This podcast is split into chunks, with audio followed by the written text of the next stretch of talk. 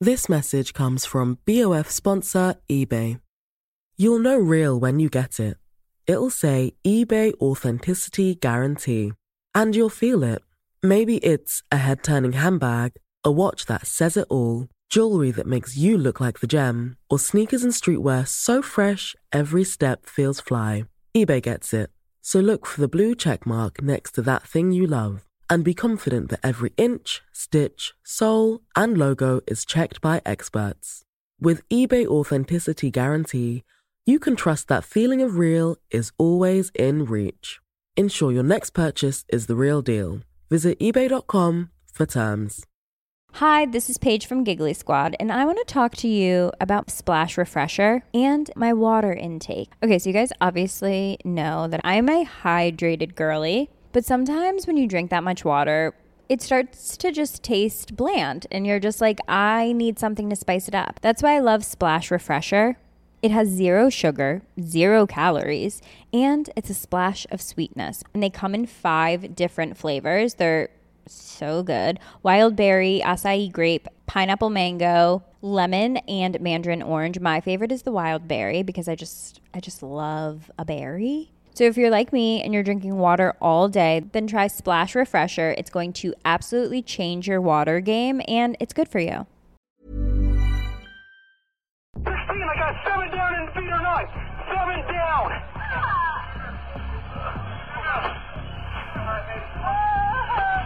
He's not working. He's coming out. Weekend 25 to everybody on this. It's an assault rifle. We have we have uh, magazines down inside, so everybody watch out for the assault rifle. All right, for the guy's still in theater nine, I'm working on the backboard right now for that female.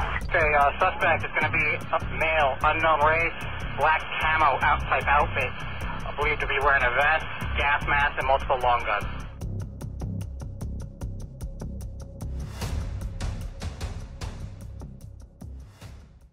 C'est la première du nouveau film The Dark Knight Rises au cinéma Century 16 dans la ville d'Aurora, au Colorado. Nous sommes le 20 juillet 2012 à minuit.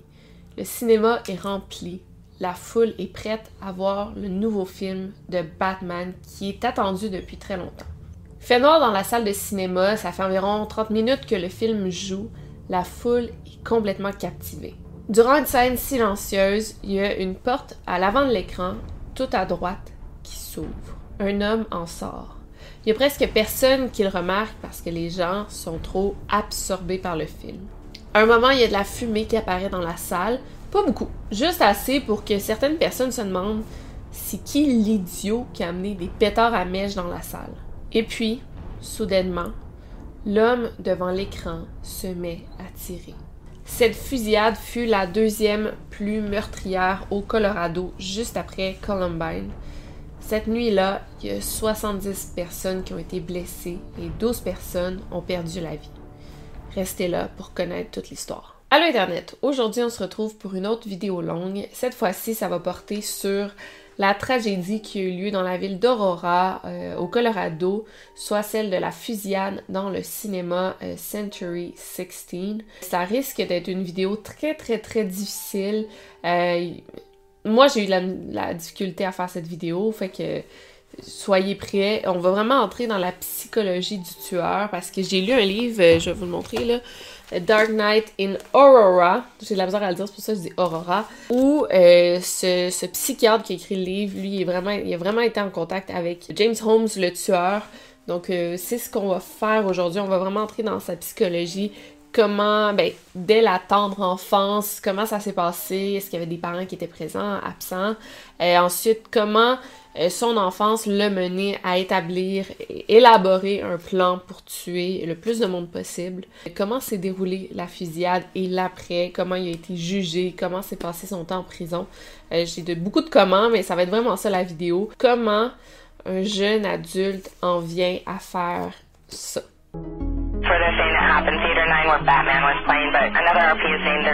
Donc j'espère que vous allez aimer ça. Allez vous prendre un bon café. Moi, je m'en vais me chercher un Red Bull dans pas longtemps. Et euh, restez là.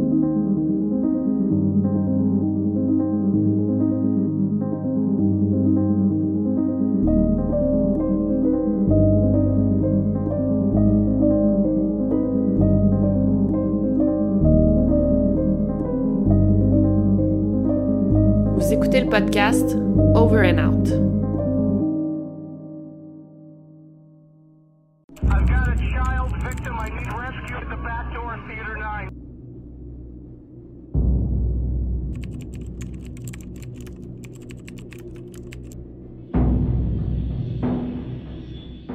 Dans des tragédies comme celle-ci, c'est toujours intéressant de retourner dans le passé euh, afin de voir comment on en vient là. Qu'est-ce qui a forgé un tel criminel? C'est quoi ses traumatismes? C'est qui ses parents? Est-ce qu'il y a eu une enfance heureuse, malheureuse? Donc, on va commencer par le commencement. C'est qui James Holmes? Les parents de James, euh, Arlene et Robert Holmes, se sont rencontrés à l'université de Berkeley dans les années 70. Berkeley, c'est une méchante bonne université, là, vraiment dans les, dans les tops. Arlene, elle a étudié la littérature, elle a fait son bac en littérature à Berkeley avant de faire son cours pour devenir infirmière. Et Robert, lui, il avait déjà un diplôme en maths de l'université de Stanford et un master à UCLA. Et là, il faisait son doctorat en statistique. Quand James est né, Arlene Holmes, elle était déjà infirmière et son père Robert était statisticien. Donc, comme on peut voir, les deux parents avaient vraiment une belle réussite au niveau de la carrière. Donc, James Holmes est né le 13 décembre 1987 dans la ville de La Jolla, La Jolla, je pense peut-être, en Californie. C'était le premier enfant de Arlene et Robert, mais aussi le premier petit enfant des deux familles, donc inutile de vous dire à quel point il était attendu. Ses parents avaient des valeurs où euh, l'éducation, le sens de l'initiative et la famille étaient importantes. Les parents de James formaient vraiment un beau couple, ils se disputaient que très rarement et les rares fois où ils se disputaient, ils le faisaient jamais devant les enfants. Enfant, James était tout ce qu'il y a de plus normal. Donc, il a marché à un âge normal, il a parlé à un âge normal. Tu sais, il s'est vraiment développé normalement. À 5 ans, il y a eu une petite sœur, Chris, avec qui il s'entendait super bien, il s'aimait beaucoup. C'est un enfant heureux, sans problème, il riait beaucoup, il aimait beaucoup se coller contre ses parents. Euh, c'est un petit gars qui était super intelligent, super affectueux. Euh, il a manqué de rien. Sa famille et lui, ont fait beaucoup de voyages aussi, beaucoup d'activités de famille, euh, aller à Walt Disney, aller en camping, aller en ski, aller à la plage. On peut dire aussi que c'est une famille très scientifique. Robert, par exemple, montrait très rarement ses émotions. Arlene, elle, un peu plus, elle était très maternelle. Elle aimait beaucoup faire des activités avec ses enfants, par exemple du bricolage, de la cuisine, des belles activités de développement pour un enfant. Par contre, plus les années avançaient, plus James avait tendance à s'isoler. Euh, ses parents l'ont même amené voir un psychologue parce qu'il était inquiet à quel point James s'isolait. Tu sais, il était tout le temps dans sa chambre en train de jouer au Nintendo, il avait pas beaucoup d'amis et euh, il avait tendance à faire des grosses crises où il lançait ses jouets. Le premier psychologue qui a rencontré James n'était pas très inquiet. Il a dit, tu sais, c'est assez fréquent pour un petit gars de cet âge-là de ne pas savoir comment gérer ses émotions, donc il va lancer des jouets, donc c'était pas inquiétant. Euh, en plus de ça, James était premier de classe, il y avait des 100% partout. Aussi, il aimait beaucoup le sport, il faisait plusieurs sports comme le soccer, le basket, le kickball, les arts martiaux, et il faisait aussi beaucoup de courses. Donc, tu sais, c'était pas inquiétant encore là, un petit gars qui va bien à l'école, euh, il fait du sport, il a juste la difficulté à se faire des amis, à gérer ses émotions. Honnêtement, c'est pas un red flag ni quoi que ce soit. En 2000, quand James avait 13 ans, la jeune famille a décidé de déménager dans une autre ville, à San Diego. Et c'est vraiment là, à ce moment-là, que tout a changé pour James. C'est comme s'il y a un switch qui s'est fait chez lui. Et là, il y a beaucoup de choses qui ont changé. Son comportement en entier a changé. Ses parents ont vite remarqué qu'il devenait de plus en plus solitaire, isolé. Il jouait à beaucoup de jeux en ligne. Il avait des amis en ligne, mais pas vraiment d'amis dans la vraie vie.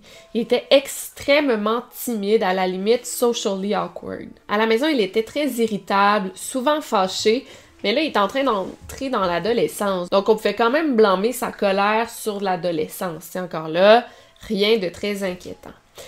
Mais c'est à ce moment-là que James a commencé à avoir des pensées obsessives. Quand il faisait rien, il faisait pas d'activité ou quand il était seul, il appelait ça du downtime, donc je sais pas, avant de s'endormir, dans le bain, dans la douche, quand il y avait rien en tête, c'est là qu'il pensait à tuer des gens. Il pensait à personne en particulier, c'était vraiment juste des personnes sans visage, il pensait à tuer, puis c'était pas une pulsion que lui sentait. Ne sentait pas le besoin de tuer, c'était plus des images qui revenaient dans sa tête, des images de bombes atomiques, des images de, de, de chainsaw qui tuaient des gens.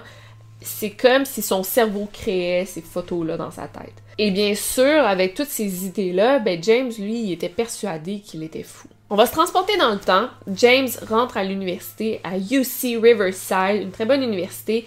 Il était extrêmement brillant. Il a même reçu une bourse d'études complète grâce à ses bonnes notes. Ses profs disaient de lui que c'était un bon leader de groupe qui amenait une bonne euh, maturité intellectuel et émotionnel en classe, parce que honnêtement, il y avait juste des éloges à son égard. Par contre, il avait pas tellement changé, il jouait beaucoup aux jeux vidéo encore. Tu sais, c'était comme un genre, je sais pas, tu sais, le, dans le livre, il l'appelle un genre de nerd, là, tu sais, qui a pas beaucoup d'amis, ses amis de jeux vidéo, c'est tout. Mais il y a pas de mal à ça, tu sais.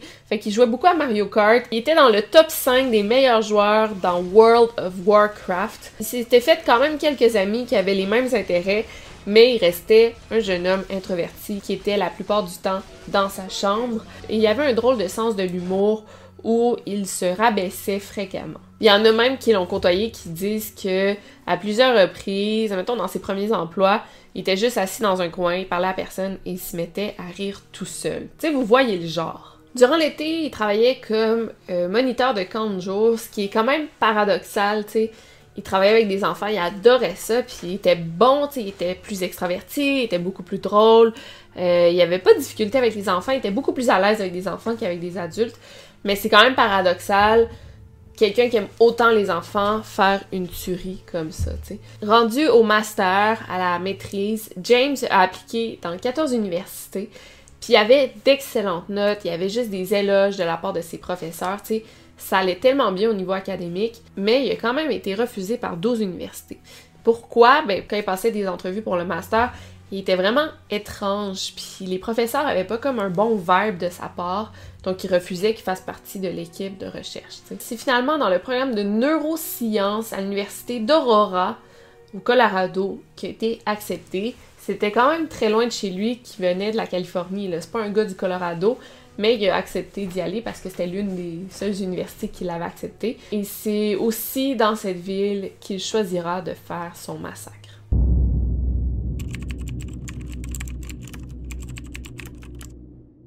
Le 28 avril 2011, James a déménagé dans son nouvel appartement d'Aurora, sa nouvelle ville. On décrit son appartement comme étant très propre, très rangé, mais pas du tout chaleureux, rien, aucune touche qui le rendait homey. Il y avait des posters de zombies, des posters de Pulp Fiction, d'autres films qu'il aimait. Mais tu sais, c'était genre carrément collé sur le mur, pas de pas de mais c'est normal, c'est un, jeune adulte avec son premier appartement. Même à Aurora, James continuait à entretenir une bonne relation avec ses parents, ils se parlaient très souvent, jamais au téléphone, il y avait comme une phobie du téléphone, mais par email, c'est comme ça qu'ils communiquaient. Thanks, Claire. All right, our next speaker is James Home. He has what school did you graduate from?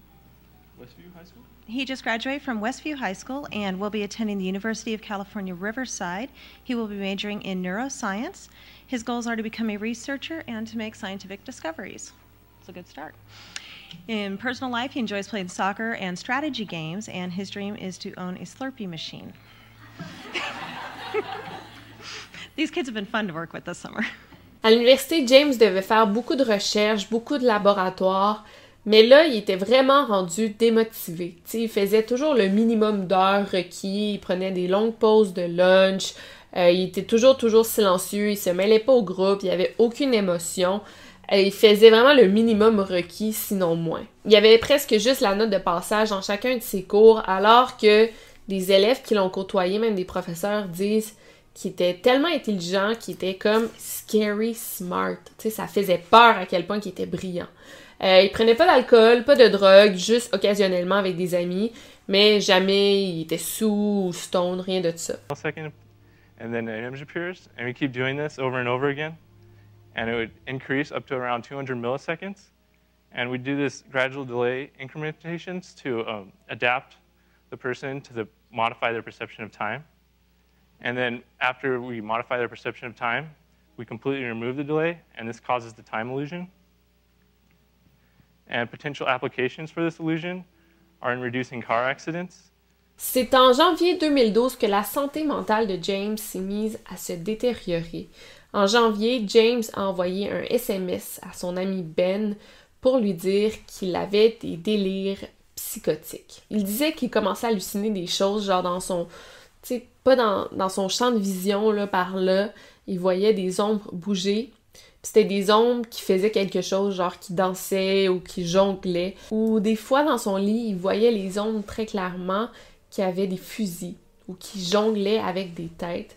Mais étonnamment, il avait pas peur. Au mois de mars, il a commencé à avoir une thérapeute parce qu'il y a eu une petite amie, là, c'était une fille du groupe avec qui il se tenait. Ils ont commencé à se fréquenter, c'était rien de très sérieux. Elle dit que c'était beaucoup plus sérieux pour James que pour elle. Mais elle lui a conseillé de voir une thérapeute. Il a obéi. Euh, il a dit en premier lieu à sa thérapeute euh, qu'il avait beaucoup d'anxiété, beaucoup d'anxiété en général avec les gens, l'anxiété sociale, mais aussi l'anxiété quand il venait le temps de parler en public. Il a aussi parlé du fait qu'il avait de la difficulté à faire confiance aux autres et qu'il avait tendance à s'arracher ses propres cheveux. Euh, il y a un mot pour ça, je l'ai dit plus loin, là. Attendez, je vais vous dire le, terme exact pour ça. Dans les notes de sa psychologue, on peut lire, je vais vous lire. Je devrais le reporter. Il dit qu'il veut tuer des gens, mais personne en particulier, et qu'il n'a jamais fait quoi que ce soit pour tuer les autres. C'était très difficile de l'interviewer parce qu'il ne faisait que regarder dans le vide et prenait beaucoup de temps avant de répondre à mes questions. Il a dit que c'était très difficile pour lui de venir à ma rencontre. Malgré ses notes, euh, la psychologue a déclaré que James n'avait pas de dangerosité, donc il n'était pas dangereux pour qui que ce soit, pour lui-même ou pour les autres.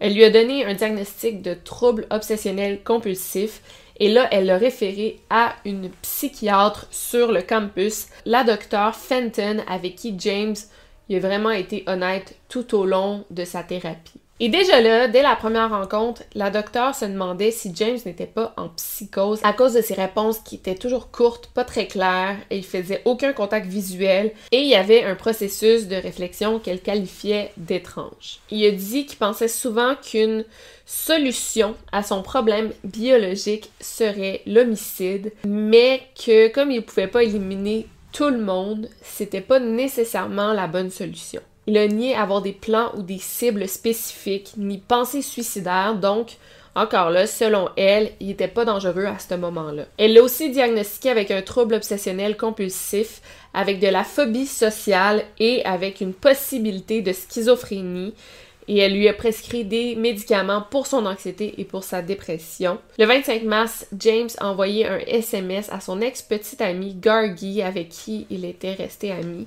Euh, ou Georgie ou Gargi, là, je suis pas sûre comment on prononce, mais voici ce qui est écrit. Eh bien, ce que j'ai envie de faire est le mal, donc je peux pas. Elle lui a répondu Qu'est-ce qu'il y a de si mal avec ce que tu veux faire? Il a répondu Tuer des gens, bien sûr, c'est pourquoi je vis dans le futur. Il n'y a aucune façon de le faire et de pas se faire attraper. Mais la seule façon que la justice peut être servie, c'est d'enlever ton temps ou ta vie. Comme on peut voir, James a vraiment parlé de son mal-être à beaucoup de gens, à une thérapeute, à une psychiatre, à son ex-petite amie et même à son ami Ben. On va lire un SMS qu'ils ont échangé. James écrit Je suis pas mal sûr que je suis une personne psychotique. Ben a répondu Est-ce que tu hallucines souvent ou tu vis de la démence? Parce que la psychose cause de la démence. James a répondu Non, aucune hallucination. Ben a répondu Quel genre as-tu Et James a fini par dire Délire psychotique. Mais Ben, encore là, il n'a pas vu les messages de James comme étant alarmants. Il pensait seulement qu'il blaguait. À la mi-avril, James s'est inscrit sur le site de rencontre Match.com et sa bio disait Je cherche à rencontrer des gens en dehors de mon cercle d'amis, des femmes de 19 à 38 ans. Et le site a pu nous informer que James vérifiait son profil plusieurs fois par semaine, parfois encore plus souvent pour voir si des femmes lui avaient répondu. Malheureusement, non, personne ne lui a jamais répondu. Sinon, James continuait à voir Dr. Fenton, il respectait tous ses rendez-vous, était là à l'heure à chaque rendez-vous. Il continuait à prendre ses médicaments à chaque jour comme on lui avait prescrit, mais sa condition ne semblait pas s'améliorer. Il continuait à avoir des pensées obsessives par rapport aux femmes, par rapport au fait de tuer des gens et d'autres choses. Mais somme toute, il avait une bonne hygiène de vie, une bonne hygiène physique, le corporel, continuait à aller à l'école, à avoir des semi-bonnes notes, faisait le strict minimum. Il continuait à bien fonctionner malgré les troubles qu'il avait. Le 17 avril, trois mois avant les événements, Dr. Fenton a écrit que James avait un niveau de pensée psychotique. Euh, donc, il était sur ses gardes, paranoïaque, et il avait des pensées hostiles qu'il ne voulait pas me partager. Dr. Fenton l'a finalement diagnostiqué d'une schizophrénie, mais qu'il n'y avait pas de preuve de danger ou de menace imminente. La journée du 17 avril, durant le rendez-vous, sur l'une des prescriptions de James, Dr. Fenton a écrit James Hugh au lieu de James Holmes. Euh, petite erreur de nom de famille. Le pharmacien s'est rendu compte de l'erreur, ça l'a strictement rien changé, mais James était vraiment offusqué. Et depuis la pharmacie, il a envoyé un email à Dr. Fenton. Euh, le sujet, c'est une erreur, Fenton, Holmes. Et dans le email, il y avait plein de symboles que je vais mettre juste ici. Clairement, on peut voir, c'est comme des genres de emojis sans que ça soit des emojis, là, c'était des bonhommes. Mais Dr. Fenton en avait aucune espèce d'idée, tu sais, comprenait pas ce qu'il voulait dire. À la prochaine rencontre, elle lui a parlé de l'erreur du nom et s'est excusée et lui a demandé ce que les symboles que James lui avait envoyés, qu'est-ce que ça voulait dire. James lui a dit que les Q démontraient ses points qui la frappaient dans les yeux et ensuite il a ajouté de la violence, c'est ce que tu voulais entendre. Mais plus tard, quand il s'en est fait reparler pour le livre, il dit que il avait mis ça parce que c'est comme si lui se faisait frapper dans les yeux par Dr. Fenton à cause de l'erreur. c'est comme si l'erreur lui a fait vraiment fait mal et c'est comme s'il s'était fait frapper. Bref, c'est pas très important, mais c'est à ce moment-là que James a commencé à se procurer des armes à feu.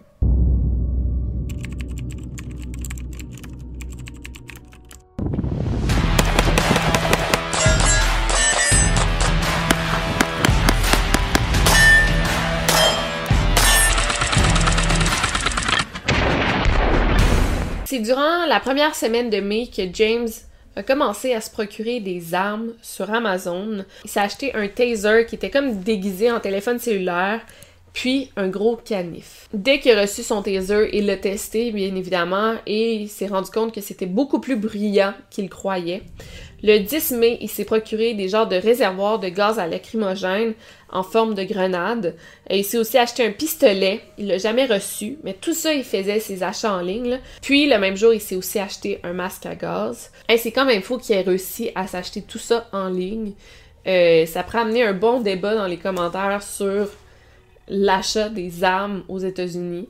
Le 22 mai, il a réussi à s'acheter un pistolet en magasin malgré son lourd dossier de ses problèmes de santé mentale, ça l'a sûrement pas été vérifié. Fait que c'est carrément acheté une arme à feu en magasin sans permis. Et c'est vraiment dans cette période que James a commencé à planifier la mission où son but était de tuer le plus de personnes possible. Il était persuadé qu'en tuant des gens, ça allait stopper sa dépression et ça l'empêcherait de se suicider. Puis cette logique-là de, de James que de tuer des gens, ça l'aiderait lui à aller mieux. Ça l'a jamais changé depuis le début. Il dit ça, il en a parlé à ses psys, à ses docteurs, aux enquêteurs, aux journalistes. Il croyait vraiment que c'était le seul moyen d'arrêter de souffrir. Et James avait inventé une genre de théorie sur euh, le capital humain. Donc, sa théorie, c'est que chaque personne valait un point et le tueur en valait zéro. Et plus tu tuais de personnes, plus t'accumulais les points. Ça, c'était lui qui l'avait inventé et selon lui, pour son propre intérêt, c'était nécessaire de tuer. À ce stade-ci, James ne pense plus qu'à sa mission, à sa mission, à sa mission. Il se donne même plus la peine d'étudier, il élabore son plan pour tuer le plus de personnes possible parce qu'il le dit plus tard, je me sentais pas d'une manière en particulier. Ça n'avait pas d'importance si je passais ou échouais mes cours parce que j'allais compléter ma mission et me faire emprisonner ou tuer. Il à consulter. Euh, Dr. Fenton avait même demandé l'aide d'un autre psychiatre parce qu'elle voyait qu'elle avait quelqu'un, un gros cas devant elle. Donc, euh, Dr. Feinstein qui s'est joint à la genre de thérapie. Donc, à ce stade-ci, James voit deux psychiatres. Les deux docteurs étaient très préoccupés par le cas de James, mais à ce point-ci, il y avait aucune preuve ou aucune raison de l'hospitaliser contre son gré. Et ça, il l'explique très bien dans le livre que j'ai lu. Ça prend vraiment de bonnes raisons et des menaces claires provenant du patient pour pouvoir l'interner contre son gré. Et ça, James l'avait pas fait. Puis À ce stade-ci, si les deux docteurs avaient voulu interner James à l'hôpital psychiatrique, ben un juge aurait refusé. Fait que même s'il avait voulu, même s'il avait essayé de le faire, ça n'aurait pas fonctionné. Pour les examens finaux, finaux, James a échoué tous ses examens. Et ses professeurs qui étaient très avenants, ils voulaient l'aider, ils ont écrit à James, garde, je pense qu'on va pouvoir écrire à la direction pour que tu puisses refaire tes examens. Mais James a refusé et il a envoyé un email cette journée-là pour dire qu'il quittait l'université. Malgré le fait qu'il quitte ses cours, James continuait à voir ses psychiatres. Le 31 mai, il leur a annoncé qu'il quittait l'université, mais il n'avait pas l'air du tout troublé, dépressif. En fait, il semblait plutôt soulagé. James a aussi avoué qu'il sentait beaucoup de paranoïa par rapport à ses psychiatres. Par exemple, une fois, Dr. Fenton, elle avait un sac derrière sa chaise, genre un nouveau sac qu'elle n'avait pas normalement, et James était persuadé qu'il y avait un taser de caché dans le sac. Une autre fois, euh, la docteur Fenton, elle avait un, bandage autour du bras, elle s'était coupée. Et James était sûr qu'elle s'était faite une coupure exprès pour obtenir de la sympathie, de l'empathie de la part de James. Tu sais, ça va loin, là, mais lui, il s'était tout fait ce scénario-là dans sa tête. Comme le traitement psychiatrique était offert par l'université et là, James n'allait plus à l'université, ben, théoriquement, il avait plus le droit d'assister à ses sessions auprès de ses psychiatres. Mais ses psychiatres étaient vraiment intrigués par ce cas-là, ils voulaient vraiment l'aider à aller mieux. Ils lui ont dit, écoute, inquiète-toi pas avec ça, James, on va continuer à le voir sans frais. c'est quand même très gentil, où il allait vraiment réduire, c'était un coût minime. James a refusé. Ses docteurs étaient très très inquiets, il avait demandé à plusieurs reprises de contacter ses parents, ses amis, ses professeurs, tu sais, juste pour en parler que James n'allait pas bien avec ses proches. James a toujours refusé, puis les docteurs avaient besoin de l'autorisation de James pour faire ça. Euh, la dernière session, cette session-là où il a annoncé qu'il quittait l'université, après 20 minutes de la session seulement, il a regardé sa montre, il a dit bon, faut que j'y aille, et il est parti sans jamais revenir. Mais là, plus ça allait, plus Dr. Fenton était inquiète, surtout que là, James venait de quitter la session brutalement. Donc, elle a décidé de passer à l'action et de passer par-dessus la politique de confidentialité patient-docteur et d'entreprendre quelque chose qu'on appelle au Colorado le Denver Beta Threat Assessment Team. C'est un protocole que le psychiatre peut utiliser en cas de menace. Pour commencer, elle a contacté deux professeurs de James qui, aucun d'eux ne pouvait l'aider parce qu'il n'y avait jamais reçu de menace de la part de James. Ensuite, le Beta Team, dont je viens de vous parler, ils ont assuré Dr. Fenton que James n'avait pas d'antécédents criminels et qu'il possédait pas d'armes à feu, il savait pas qu'il en avait déjà. Ensuite, Dr. Fenton a appelé la mère de James, Arlene, pour savoir si James était normalement violent. Elle n'était pas surprise d'avoir un appel du psychiatre et lui a dit que depuis leur déménagement à San Diego à l'âge de 13 ans, ça fait vraiment longtemps, il avait vraiment changé et elle ne reconnaissait plus son fils. Donc le 11 juin, Dr. Fenton a écrit dans ses notes James semble être capable de fonctionner de manière intermittente à un niveau psychotique. Il pourrait être en train de transitionner vers un désordre psychotique comme la schizophrénie. Sa peur, haine des humains a affaibli ses facultés. Il n'a pas les critères pour se faire interner. Il n'est pas gravement handicapé au niveau mental et n'a aucune preuve d'idées suicidaires. Il a des idées d'homicide, mais ni avoir des cibles spécifiques.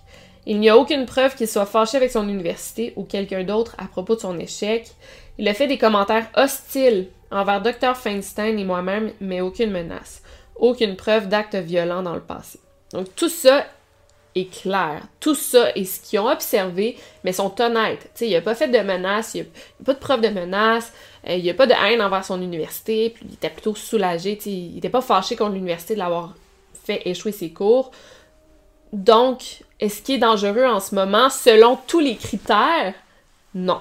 Pendant que ses docteurs s'inquiétaient pour lui, James s'était procuré un carnet de notes où il écrivait ben, ses travaux, c'est un genre de journal intime aussi, et même que parfois il écrivait à ses docteurs qui liraient ce carnet de notes dans le futur. Par exemple, à un moment, il dit parce que j'ai de la difficulté à communiquer clairement. Donc, je l'ai comme écrit ici, comme une façon de dire ce que j'ai à dire. Et effectivement, dans le livre, il y a une section appelée Insights into the Mind of Madness, donc introspection d'un esprit dans la folie.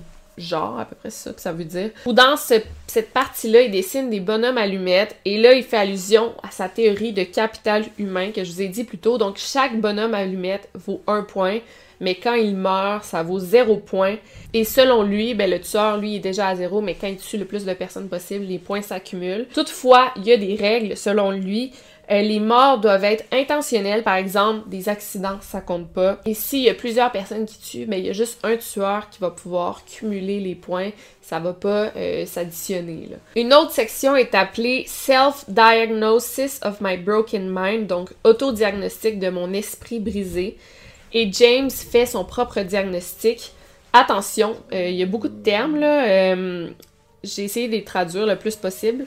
Euh, manie dysphorique, trouble anxieux généralisé, anxiété sociale, trouble obsessionnel compulsif, syndrome post-traumatique, Asperger, autisme, trouble de l'intention, schizophrénie, dysmorphie corporelle, trouble de personnalité limite, narcissisme, trouble anxieux, trouble évitant, trouble obsessionnel compulsif, insomnie chronique, psychose, tricotylomanie, ça c'est le fait de s'arracher les cheveux, syndrome du euh, restless euh, leg, tu sais, quand t'as toujours envie de bouger les jambes. Donc clairement, il n'y avait pas tout ça, tu sais, on va y revenir, c'est quoi son diagnostic, on va en parler plus tard, tu sais, il n'y avait pas tout, tout ça, c'est impossible, mais on peut voir à quel point sa santé mentale le préoccupait au plus haut point. Le 25 juin, James a appliqué pour être membre d'un shooting range pour aller se pratiquer à tirer.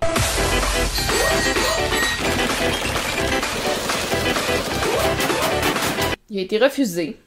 Euh, la même journée, il s'est procuré des verres de contact tout noirs avec un petit trou dans le milieu. Il appelait ça des verres de possession. Ça change vraiment l'aspect de ton œil. Puis ben en fait, je vais vous montrer euh, de quoi ça a l'air. Il a pris des photos avec. Je sais pas pour vous, mais c'est tellement effrayant. Puis en plus de ça, ben, tu peux presque rien voir parce qu'il y a juste un petit trou où tu peux voir. Fait que ça, ça change non seulement l'aspect de ton œil, mais ta capacité à voir les choses. Le 28 juin, il s'est acheté encore plus d'armes et est allé au cinéma Century 16 pour prendre des photos des lieux. Donc clairement. This message comes from BOF sponsor eBay. You'll know real when you get it. It'll say eBay Authenticity Guarantee. And you'll feel it. Maybe it's a head turning handbag, a watch that says it all, jewelry that makes you look like the gem, or sneakers and streetwear so fresh every step feels fly. eBay gets it. So look for the blue check mark next to that thing you love and be confident that every inch, stitch, sole, and logo is checked by experts. With eBay Authenticity Guarantee, you can trust that feeling of real is always in reach. Ensure your next purchase is the real deal. Visit eBay.com for terms. Hi, this is Paige from Giggly Squad, and I want to talk to you about Splash Refresher and my water intake. Okay, so you guys obviously know that I'm a hydrated girly, but sometimes when you drink that much water, it starts to just taste bland, and you're just like, I need something to spice it up. That's why I love Splash Refresher. It has zero sugar, zero calories, and it's a splash of sweetness. And they come in five different flavors. They're so good wild berry, acai grape, pineapple mango, lemon, and mandarin orange. My favorite is the wild berry because I just I just love a berry. So if you're like me and you're drinking water all day, then try Splash Refresher. It's going to absolutely change your water game and it's good for you. Son plan était élaboré à ce stade-ci. Entre le 26 juin et le 1er juillet, on sait qu'il s'est teint les cheveux orange parce qu'il a fait euh, des courses dans un magasin. Il allait s'acheter de l'équipement sportif, encore là pour sa mission. Et on le voit sur les caméras de surveillance avec ses cheveux teints en orange, mais on sait pas quelle journée exacte il s'est fait teindre les cheveux. Puis il y a un témoin qui s'en rappelle très bien de lui parce que il a les cheveux orange.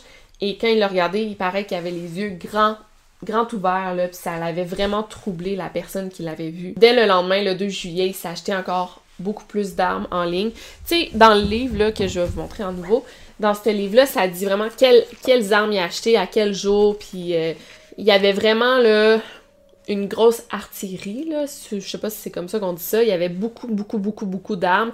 Je vais pas peut-être les dire parce que les modèles d'armes, je trouve pas ça super intéressant. Mais si vous voulez plus de détails, autant sur sa santé mentale, euh, sur les détails de son enfance, euh, euh, de la tuerie, chaque seconde, comment c'était, le, plus possible, je vous recommande ce livre. Je vais mettre le lien dans la barre d'infos. On ferme la parenthèse. Pendant ce temps-là, les parents de James, ils étaient très, très, très inquiets pour leur fils à cause de l'appel du psychiatre, mais aussi ils savaient que James avait lâché l'école, puis c'était pas full normal qu'il fasse ça, c'était plus hors caractère si on veut. Le 4 juillet, ils ont appelé James pour lui dire qu'il l'aimait, euh, que s'il avait besoin de support, il allait pouvoir en trouver chez eux. Euh, ils ont même dit si tu veux, James, on peut te transférer de l'argent si tu as besoin d'argent pour terminer ton année. Il a refusé. Ses parents lui ont quand même envoyé 5000 dollars qu'il avait dans ses fonds pour l'université. Et malheureusement, avec cet argent, il a continué à se procurer des armes pour sa mission. Et c'est fou parce que pendant ce temps-là, James, ben, il continuait à jouer aux jeux vidéo à chaque jour pendant qu'il est en train d'élaborer sa mission pour tuer des gens. Il continue à jouer aux, aux, jeux vidéo et à penser aux femmes beaucoup. Il s'est créé un profil sur le site adultfriendfinder.com où il s'appelait euh, Classic Jimbo. Il a aussi mis à jour son profil sur Match.com où il s'appelle Classic Jim, ce qui est vraiment weird parce que c'est vraiment des noms goofy, sympathiques pour un gars qui s'apprête à aller tuer autant de personnes. Sur son profil, il disait qu'il cherchait des femmes pour une relation à court terme. Je cherche un fling ou une fille pour sexe casual. Je suis un gars gentil. Il regardait souvent ses sites pour voir s'il avait reçu des réponses, mais non, malheureusement, il n'a jamais reçu de réponse. Le 7 juillet, 13 jours avant la fusillade, c'est là qu'il a mis en branle son plan au complet. On peut d'ailleurs le lire dans son carnet de notes. Premièrement, on sait que ses cibles étaient random. Ensuite, il a décidé de ne pas utiliser de bombes parce que c'est trop régulé, selon lui, et trop suspicieux. Il a aussi euh, décidé d'éliminer la tactique de tueur en série parce que selon lui, c'était trop personnel, ça laissait trop de preuves, c'était facile de se faire attraper, puis tu pouvais pas faire assez de meurtres en étant un tueur en série ce qui est quand même fou. Il a choisi la fusillade parce que tu peux faire le plus de morts possible. C'est facile à faire avec des armes à feu et c'est de nature assez primitive. Et il écrit très bien dans son carnet, James avait peur de se faire attraper parce que selon lui, il y avait 99% de chances de se faire attraper ou de se faire tuer. Il hésitait entre faire ça dans un aéroport ou dans un cinéma. Euh, il a finalement choisi le Cinemark 16 parce que c'était assez isolé, c'était proche et c'était large. Dès qu'il a choisi le cinéma, il est allé à plusieurs reprises pour visiter les lieux, les analyser, les photographier pour euh, ses archives personnelles.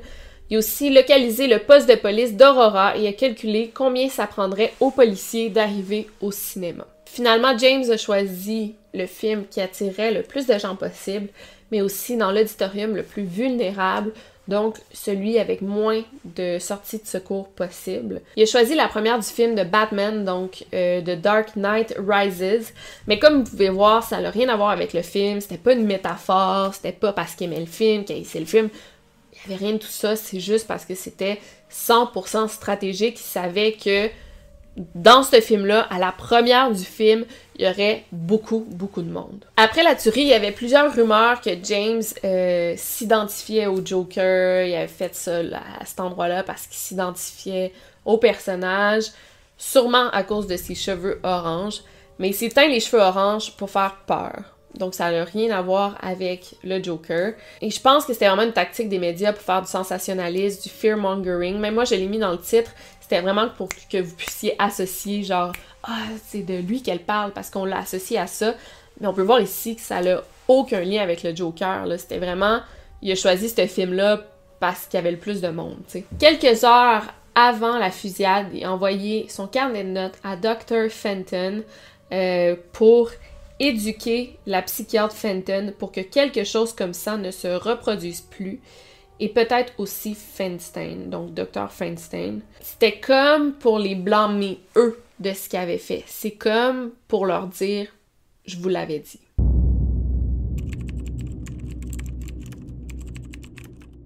Donc il est 18h et tout l'équipement est prêt dans la voiture de James. Il prend quelques selfies avec ses armes à feu pour les médias qui vont s'intéresser à lui dans le futur. Vers 23h, James prend un antidouleur pour l'aider à continuer à tirer au cas où il serait tiré en retour. Ensuite, il allume la musique sur son ordinateur et met le volume à fond. Ensuite, il verse de l'huile et de l'essence partout dans son appartement. Il ferme la porte Il va dans le stationnement de son building et il pose par terre une petite radio et encore une fois, il monte le volume de la musique à fond. Après ça, il embarque dans sa voiture et se dirige vers le cinéma Century 16. James conduisait très lentement. À ce stade-ci, avec toutes ses armes à feu, il ne pouvait pas prendre le risque de se faire arrêter. Puis une question très intéressante que son psychiatre lui a demandé après coup, disait si tu avais vu une vieille dame traverser la rue en direction pour tuer autant de gens, est-ce que tu l'aurais frappée? Et James a répondu que non, c'était beaucoup trop personnel de tuer une vieille dame dans la rue comme ça, mais aussi ça l'aurait interféré avec sa mission évidemment parce que là la police serait venue peut-être ou ça aurait été plus facile de l'identifier. Un peu après minuit, James est entré dans la salle numéro 9 et est allé s'asseoir dans les premiers sièges à l'avant. Le film était déjà commencé. Dans la salle, il y avait la petite Veronica de 6 ans, son amie Hailey de 13 ans et sa maman Ashley, enceinte. Cette nuit-là, Véronica sera tirée à quatre reprises, ce qui fera d'elle la plus jeune victime à mourir. Sa mère, Ashley, a été tirée à deux reprises. Elle a perdu son bébé et est devenue paralysée des jambes. Il y avait aussi Jonathan, 26 ans, ancien militaire dans la marine et père de deux enfants, et sa petite amie Jensen. Dix minutes après le début du film, Jonathan devra pousser Jensen sur le sol et la protéger en se jetant sur elle. Une femme derrière eux criait qu'elle venait tout juste d'être tirée. Jonathan a été tiré dans la tête et dans le dos et est décédé en protégeant sa petite amie qui a survécu. Il est mort en vrai héros. Le cinéma était très sombre. Les previews avaient commencé. James a fait semblant de recevoir un appel, puis est sorti par la porte de devant du cinéma à la droite il a pris le temps de poser une petite épingle, comme une épingle à nappe pour des pique-niques, euh, dans le bas de la porte pour la retenir. Ensuite, James est allé dans sa voiture pour mettre sa genre d'armure, ce qui était pas si facile à faire dans une toute petite voiture, mais il y avait des vitres teintées. Donc personne ne pouvait voir ce qui se passait à l'intérieur. Et ensuite, ses armes étaient toutes déjà loadées. Avec du recul, quand on lui a demandé comment il se sentait à ce moment précis-là, il a répondu qu'il était calme en contrôle. Un truc assez fou, à ce moment-là, il a pris son téléphone et il a composé euh, le numéro du centre de crise. En fait, il, il a juste cliqué dessus parce qu'il avait déjà sauvegardé le numéro du centre de crise préalablement. Par la suite, il a dit que c'était pour lui la dernière chance de changer d'idée. C'est comme si il voulait se faire dire de ne pas le faire. C'est comme s'il avait encore besoin d'aide, d'une aide psychologique. Donc, il a composé le numéro, il a laissé sonner mais il n'y avait personne au bout du fil. C'est comme s'il y a eu un bug, ça n'a pas fonctionné. Puis l'appel s'est terminé après 9 secondes. Plus tard, on a su que l'opératrice a bel et bien répondu à cet appel, un appel provenant de James Holmes, mais elle non plus, elle n'entendait rien au bout du fil. C'est comme si la connexion s'est pas faite. Et là, aujourd'hui, on se demande si la connexion s'était faite et l'opératrice avait bel et bien parlé à James Holmes. Est-ce que autant de vies auraient été perdues? Avant d'entrer, James a mis ses écouteurs. Il a mis de la musique techno très très fort dans ses oreilles. Il a mis son masque à gaz, sa visière, puis est entré dans le cinéma. Presque personne l'a vu entrer dans la salle. Rendu à l'intérieur, la première chose qu'il a faite, c'est qu'il a déclenché euh, ses petites grenades de gaz lacrymogène et l'a jeté sur sa droite. Ce qui a eu un effet de petites étincelles et beaucoup de fumée. Plusieurs personnes pensaient qu'un con avait juste amené des pétards à mèche dans la salle. Puis après ça, il a commencé à tirer.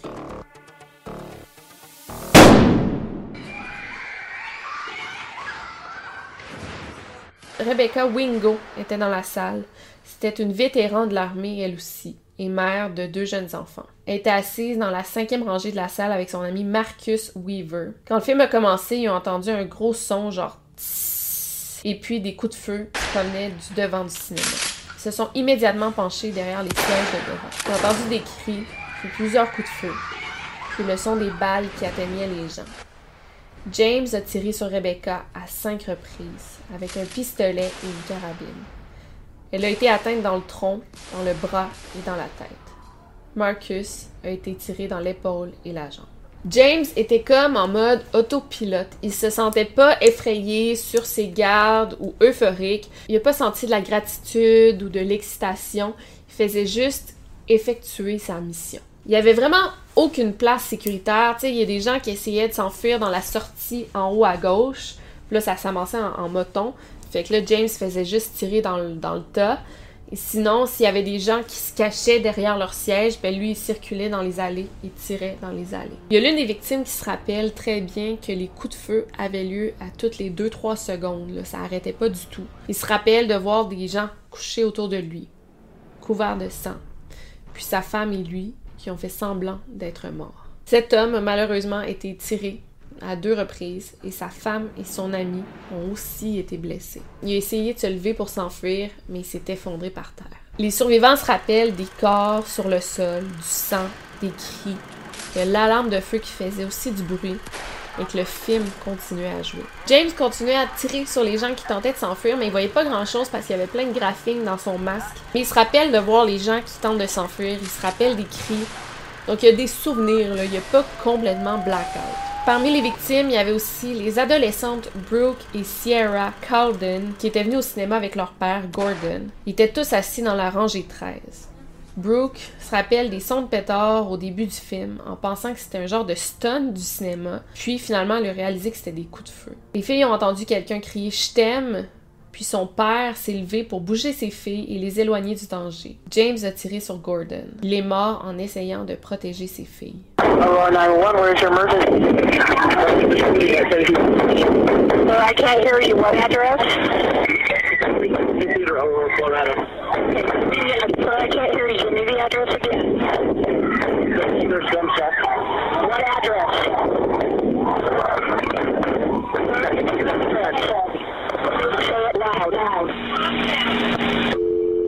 À minuit 38, il y a un premier appel qui a été fait auprès de la police de Aurora. Le premier appel de 42 appels qui vont suivre. En moins d'une minute, la police s'est rendue sur les lieux, mais quand ils sont arrivés, la fusillade avait déjà cessé. Effectivement, il y a l'un des guns de James qui s'est bloqué, puis pendant que James essayait de débloquer son gun, mais la plupart des victimes restantes ont réussi à s'enfuir. Anyway, James avait réussi à accomplir ce qu'il voulait, soit de tuer le plus de personnes possible, soit 12 personnes et 58 blessés qui les laissera sévèrement handicapés, sans compter les centaines et les centaines de gens traumatisés par l'événement, soit des dommages collatéraux, les familles, les amis, les employés du cinéma, les ambulanciers, les policiers, etc. C'est fou parce qu'il y a même l'une des victimes qui avait survécu au mass shooting dans le centre Eaton à Toronto. Et elle était présente durant cette fusillade-là, et malheureusement, elle a perdu la vie. Il y avait environ 130 policiers sur place, soit 50 voitures de patrouille. James a été arrêté alors qu'il marchait vers sa voiture. Il n'a pas résisté, ni dit quoi que ce soit. Selon un policier, James était trempé de sueur, sûrement à cause de tu sais, son équipement, son armure. Il se sentait très très mauvais. Et il avait les pupilles tellement dilatées, il était comme euphorique, mais très relax en même temps, comme s'il était déconnecté de la réalité. Could we get your name? I already gave my name. Okay, I, we, I, I don't haven't talked to anybody who has your name. If you could just tell us what your name is. It's James. James, okay. Holmes. James what? Holmes. Holmes? How you spell that, please? Like Sherlock. Okay, so H-O-L-M-E-S? Yes. Okay, and I'm going to read this to you. If you have any questions, please feel free to ask. Okay? The, the sign um, Victim Services Unit, and Children something. Uh-huh. Yeah, well, yeah, what, what about that? There wasn't any children hurt. Was it? I don't know, we'll, we'll get to that. I, I, I don't, I don't know. Il a immédiatement été amené au poste de police pour un interrogatoire et avant qu'on lui lise ses droits, James a tout de suite demandé si des enfants avaient été blessés. L'enquêteur a dit qu'il ne savait pas. Le lendemain, James a appris qu'il avait tué une fillette de 6 ans, Veronica. Il a dit plus tard à son psychiatre qu'il avait beaucoup de regrets par rapport à ça. Et effectivement, il avait choisi un film à minuit, 13 ans et plus, pour pas qu'il y ait d'enfants, de jeunes enfants sur place. Quand on lui a demandé si James avait d'autres bombes ou explosifs avec lui, il a répondu que oui. Il y avait des bombes et des explosifs dans son appartement et si tu les frôlais, il allait exploser. En effet, la même nuit, à minuit 10, les voisins de James ont appelé la police pour reporter la musique forte qui provenait de l'appartement 10. Une équipe de SWAT a été envoyée sur les lieux avec un robot qui se contrôle à distance et l'équipe spécialisée du désamorçage de bombes du FBI. Ça leur a pris plusieurs jours pour entrer dans l'appartement de James, tout de fait se faire très minutieusement, très tranquillement. Au départ, James voulait pas collaborer avec les enquêteurs, pas du tout. Il parlait pas, là, il disait rien. Euh, jusqu'à temps que les enquêteurs lui disent Ok, regarde, si ton, ton appartement explose, là, tu vas mettre en danger plusieurs enfants. sais, ça se peut qu'ils meurent à cause de toi. Et c'est à partir de ce moment-là qu'on lui a dit ça que James s'est mis à collaborer avec les enquêteurs et à leur dire comment désactiver les bombes.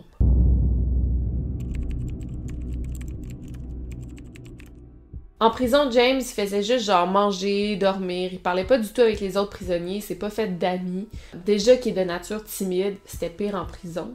Par contre, c'est assez fou, il recevait des centaines de, lettres, surtout des lettres provenant de femmes, des lettres d'amour, euh, et les plus belles femmes, les photos des plus belles femmes, il les mettait dans sa, son mur, sur son, il s'accrochait sur son mur de prison. Il recevait aussi beaucoup de dons de la part euh, d'inconnus. Je pense qu'en trois mois, il s'est fait genre 4000 dollars. Quand même fou. Pourquoi le monde font des dons comme ça à des prisonniers? Pourquoi ne pas faire ces dons à des gens qui en ont vraiment besoin, Ce qui lui faisait le plus plaisir, c'est quand ses parents lui écrivaient. Il lui écrivait souvent. Il était très heureux de recevoir ses lettres, mais il ne répondait jamais. D'ailleurs, sa sœur Chris ne lui a jamais écrit non plus. Dès les premiers jours, l'avocat de James considérait euh, plaider la folie en cours, donc le Insanity Defense. Mais ça, c'est vraiment pas si facile à faire. C'est très difficile, mais c'est surtout très technique. Euh, je vais vous lire un peu les règles en gros là, dans mes mots. L'accusé doit avoir une maladie mentale sérieuse il faut prouver qu'il avait cette maladie durant l'offense. Et si le bel est bien une maladie mentale, on doit montrer que la maladie mentale a causé l'accusé à faire ce qu'il a fait. Quand tu plaides insanity, c'est vraiment pas si facile que ça gagner la cause. Mais bon, c'est le moment où je veux vraiment vous parler de la santé mentale de James. On va commencer par parler de ses antécédents familiaux. C'est assez intéressant. Donc, si on parle de sa famille, de ses deux côtés, il y a quelques membres de sa famille qui ont des problèmes d'alcool ou d'autres problèmes de santé mentale mineurs. Il y a au moins trois membres de sa famille qui ont été diagnostiqués avec des problèmes plus sérieux, qui ont amené à une hospitalisation. La sœur jumelle du père de James, Betty, avait des problèmes de santé mentale sérieux, soit de la schizophrénie, mais ça n'a jamais été réellement diagnostiqué. Le grand-père paternel de James, lui, a aussi déjà été admis à l'hôpital à cause de troubles obsessionnels compulsifs. Le grand-père maternel de James, lui, a déjà été hospitalisé à cause de dépression et de psychose. Donc c'est pas mal ça pour la famille de James. Mais qu'en est-il de James? Qu'est-ce qu'il a exactement? Quand James se parlait à des psychiatres par la suite, il a décrit avoir dépensé beaucoup, beaucoup d'argent après que Dr. Fenton lui ait prescrit un antidépresseur, le Zoloft. Donc, selon lui, le fait qu'il dépense beaucoup d'argent, il pensait qu'il était en manie. Mais ça s'explique pas vraiment comme ça parce que quand il dépensait beaucoup d'argent, il achetait des armes à feu pour sa mission.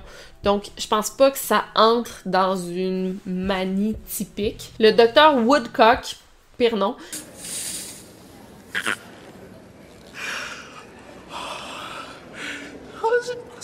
c'est rigolo. Dr. Woodcock a été le premier à voir James après les attaques. Il l'a diagnostiqué avec une personnalité antisociale et un trouble anxieux. Mais selon lui et selon plusieurs autres spécialistes qui ont connu James par la suite, il avait tendance à faker ses symptômes. Tu on pense juste à son carnet de notes où il écrivait tout ce qu'il avait. C'était impossible qu'il ait tout ça, genre Asperger, trouble de personnalité limite, schizophrénie, bipolarité. Tu sais, tu peux. Je pense que c'est rare que tu tout ça, là, je pense. Euh, fait qu'il a tendance à faker ses symptômes. En prison, James n'allait pas très bien mentalement. C'est comme si sa condition empirait. Le 11 novembre 2012, vers 4h30 du matin, on l'a vu sur les caméras de surveillance se mettre debout sur son petit lit, croiser les bras comme ça et se laisser tomber dans le vide. Quand on lui a demandé pourquoi il avait fait ça, il a dit qu'il essayait de faire sortir les mauvaises idées de sa tête. Après cet incident, James a été envoyé au BC, au Behavior Control, donc un endroit où on contrôle son comportement.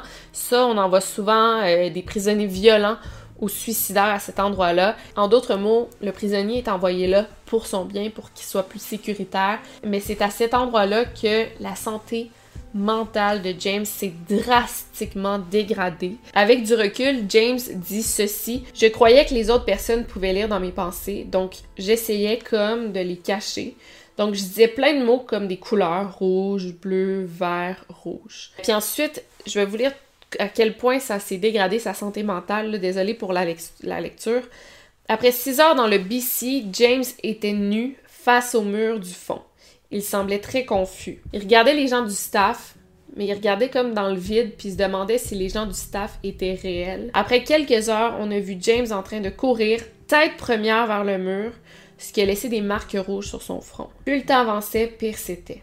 Il était maintenant couché nu sur le sol et jetait son déjeuner partout dans la pièce et dans la toilette. Il léchait les murs de la prison. Il ne buvait pas, ne mangeait pas. Il n'a rien bu pendant au moins 36 heures. À ce stade-ci, le staff n'a pas le choix de le monitorer. Le 13 novembre, James a été vu en train de déféquer sur le sol. Il ne répondait pas aux questions, il bougeait ses lèvres, mais il n'y a aucun mot qui sortait. Ses pieds étaient couverts de merde, genre carrément entre ses orteils, c'était comme crassé là. Il a finalement été amené en ambulance. Ils ont fait quelques tests, mais il a vite été renvoyé dans sa cellule avec un IV, là, euh, du liquide par intraveineuse. En cellule, c'était la même chose. Il buvait plus, il mangeait plus. Faisait juste être couché par terre, complètement nu. Ça allait vraiment pas, tu sais. Il parlait pas. Parfois, il pleurait il n'y a plus rien qui se passait là, dans son cerveau. Il était comme en psychose, puis il continuait à courir tête première vers le mur, ce qui est super dangereux. Il s'est fait donner de l'activant, on lui a mis un IV ici, mais ils ont dû l'hospitaliser le 15 novembre. Il était en état de délire et avait une déshydratation sévère et était littéralement Quand on l'a analysé, on a pu voir que James Holmes avait un QI et une mémoire supérieure à la moyenne. Dr. Gurr a aussi étudié James et a pu déterminer qu'il souffrait de schizophrénie et que ses symptômes étaient évidents et avaient commencé bien avant la tuerie. Elle croit que James était tellement déconnecté de la réalité que plusieurs semaines avant le 20 juillet, il était en état de psychose et au moment de la fusillade, il était littéralement insane. Elle a même demandé à ce qu'on lui passe un IRM pour avoir des images de son cerveau et on a remarqué que James avait une petite mais importante différence au niveau du tissu de son lobe temporal ce qui peut affecter la personnalité, mais aussi comment la personne processe des informations sensorielles. En parlant ensuite avec un autre docteur, Dr. Metzer, James a expliqué sa notion de capital humain à laquelle il croyait encore fermement. Il croyait que les meurtres qu'il avait commis avait ajouté une plus grande valeur à sa propre vie et qu'il avait cumulé 12 points à cause des victimes qu'il avait tuées. Il lui a dit aussi qu'il avait fait ça pour alléger ses symptômes de dépression. Il était persuadé que ça allait marcher, mais que malheureusement, ça n'avait pas fonctionné. Par la suite, le diagnostic de Dr. Metzer était complètement différent de celui de Dr. Gurr. Selon lui, James était capable d'intentions criminelles et qu'il était sane durant la tuerie, mais qu'il était aussi capable de faire face à son procès. Aussi que malgré la maladie mentale, James peut distinguer le bien du mal et qu'il avait l'intention de commettre un crime et qu'il savait que ses actions étaient criminelles.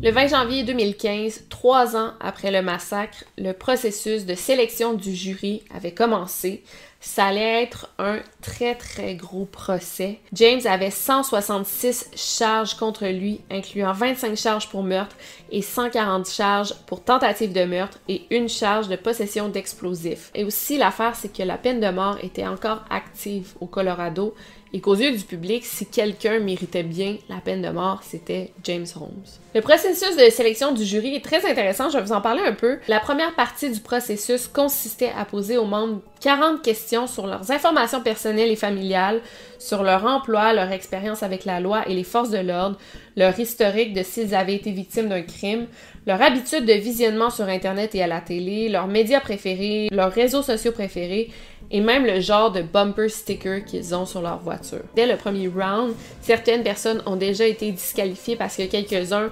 euh, avaient déjà formé une opinion sur James Holmes, d'autres connaissaient les victimes, euh, des membres du personnel du cinéma ou même connaissaient des gens qui allaient dans la cour. On demandait aux membres du jury qu'ils soient dispo cinq jours par semaine et ce pendant plusieurs mois qu'il soit capable de voir des photos et des vidéos graphiques et qu'il soit capable de se concentrer pendant plusieurs heures. Après trois mois, on a finalement sélectionné 24 membres du jury, 19 femmes et 5 hommes, tous des personnes blanches, sauf une femme latino. Dans les membres du jury, il y en avait deux qui avaient des connexions avec la tuerie de Columbine de 1999.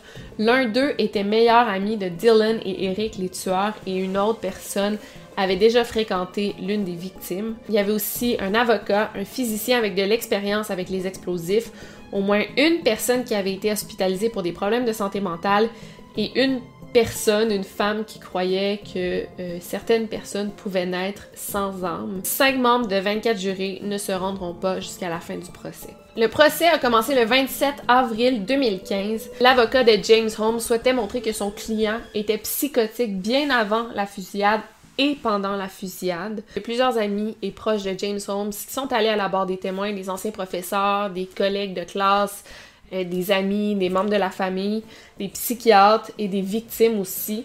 Ce fut un procès très très très difficile et traumatisant pour les membres des familles des victimes. Le procès s'est terminé le 14 juillet et le jury a pris deux jours pour délibérer le verdict et James Holmes a été reconnu coupable. Et heureusement ou malheureusement, selon votre vision de l'affaire, euh, il n'a pas été condamné à la peine de mort parce que le jury n'était pas unanime.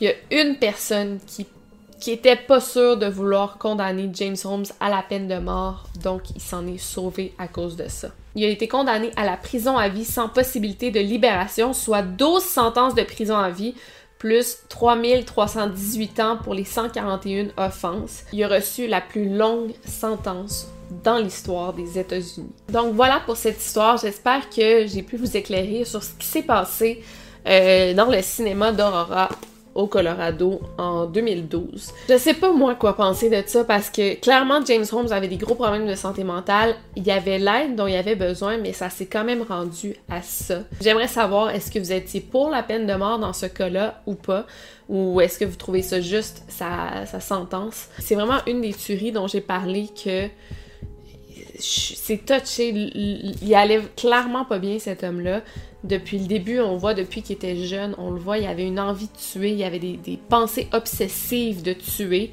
et ça s'est jamais réglé. Est-ce qu'il était condamné à faire le mal ou est-ce qu'il aurait pu être sauvé? Dites-moi ce que vous en pensez dans les commentaires. Je sais que dans cette vidéo-là, j'ai surtout parlé du tueur et euh, un peu moins des victimes. J'en ai parlé un petit peu, mais pas assez.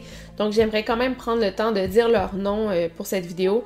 Donc on a Jonathan Blanc de 26 ans, A.G. Boyk de 18 ans, Jesse Childress, 29 ans, Gordon Cowden, de 51 ans, Jessica Gowie, de 24 ans, John Thomas Larimer, de 27 ans, Matt McQueen, de 27 ans, Michaela Medek, de 23 ans, Veronica Moser Sullivan, de 6 ans, Alex Matthew Sullivan, de 27 ans, Alex Travis, de 24 ans, et Rebecca Ann Wingo, de 32 ans. Comme on peut voir, c'était vraiment tous des jeunes qui ont perdu la vie. C'est complètement horrible. Donc, on essaie de garder une pensée pour eux aujourd'hui. Imaginez-vous, vous allez voir votre film préféré au cinéma et vous perdez la vie ou vous perdez votre proche. non seulement mettez-vous dans la peau de la victime, mais mettons, moi, je vais avec mon mari au cinéma, puis ça, ça arrive, puis tu perds ton mari ou ta femme ou ton meilleur ami ou ton enfant dans le cinéma sous tes yeux. C'est dégueulasse. Fait qu'il faut pas oublier ça. Puis moi, j'ai eu tendance à avoir pitié pour le tueur en lisant le livre. Il y avait des problèmes de santé mentale, puis il a tout fait pour, pour guérir de ça, puis ça n'a pas fonctionné. Mais il faut pas quand même oublier les victimes qui ont énormément souffert, les membres des familles et tous les dommages collatéraux. Je dis dommages collatéraux, j'aime pas ça dire ça, mais tous les, amis des victimes qui ont souffert. Euh, euh, des gens qui étaient dans le cinéma, les gens qui, ont été sévèrement handicapés suite à ça, pour jamais les oublier. Euh, donc juste avant de terminer, euh, pour alléger un peu la, vidéo, j'aimerais faire un petit shout-out à un membre Patreon plus Mélanie Ruet. Je vais faire un petit poème. Ça allège la vidéo, ok? Poème pour Mélanie. Poème pour mon amie. Mélanie Ruet. Habites-tu sur la rue Est? C'est sûr qu'aucune rue s'appelle la rue Est, et ça ne rime même pas avec Ruet. Merci Mélanie pour ta contribution. Tu es un Patreon champion. Voilà, donc euh, j'espère que vous avez aimé cette vidéo. Si oui, laissez-moi un thumbs up et sinon on se revoit dans pas longtemps pour une nouvelle vidéo. D'ici là, n'oubliez pas de garder l'œil ouvert. Over and out.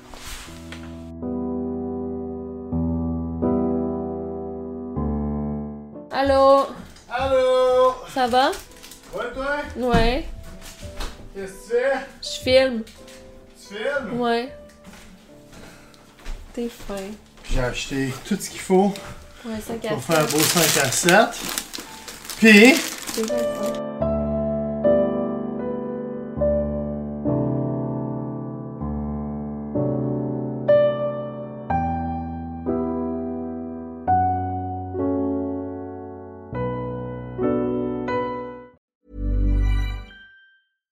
This message comes from BOF sponsor eBay.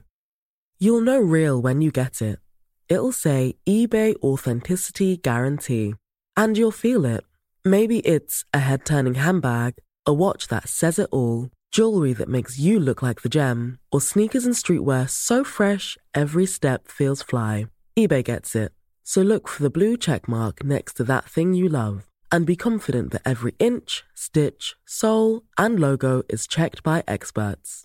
With eBay Authenticity Guarantee, you can trust that feeling of real is always in reach.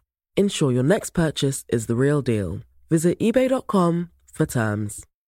Hello, this is Danny Pellegrino, host of the Everything Iconic podcast, and I'm here to tell you all about Splash Refresher because hydration is mandatory, but boring is not. Now, I love my water, but if I don't spice it up, I'm not going to finish what I took out of the fridge. That's why I love my Splash Refresher, which is flavorful, delicious, bright, hydrating, and zero calories. The wild berry flavor is my fave. No, wait, is the pineapple mango flavor my fave? You know what? All five craveable Splash Refresher flavors are my fave because they're so delicious. So get hydrated and enjoy it with Splash Refresher.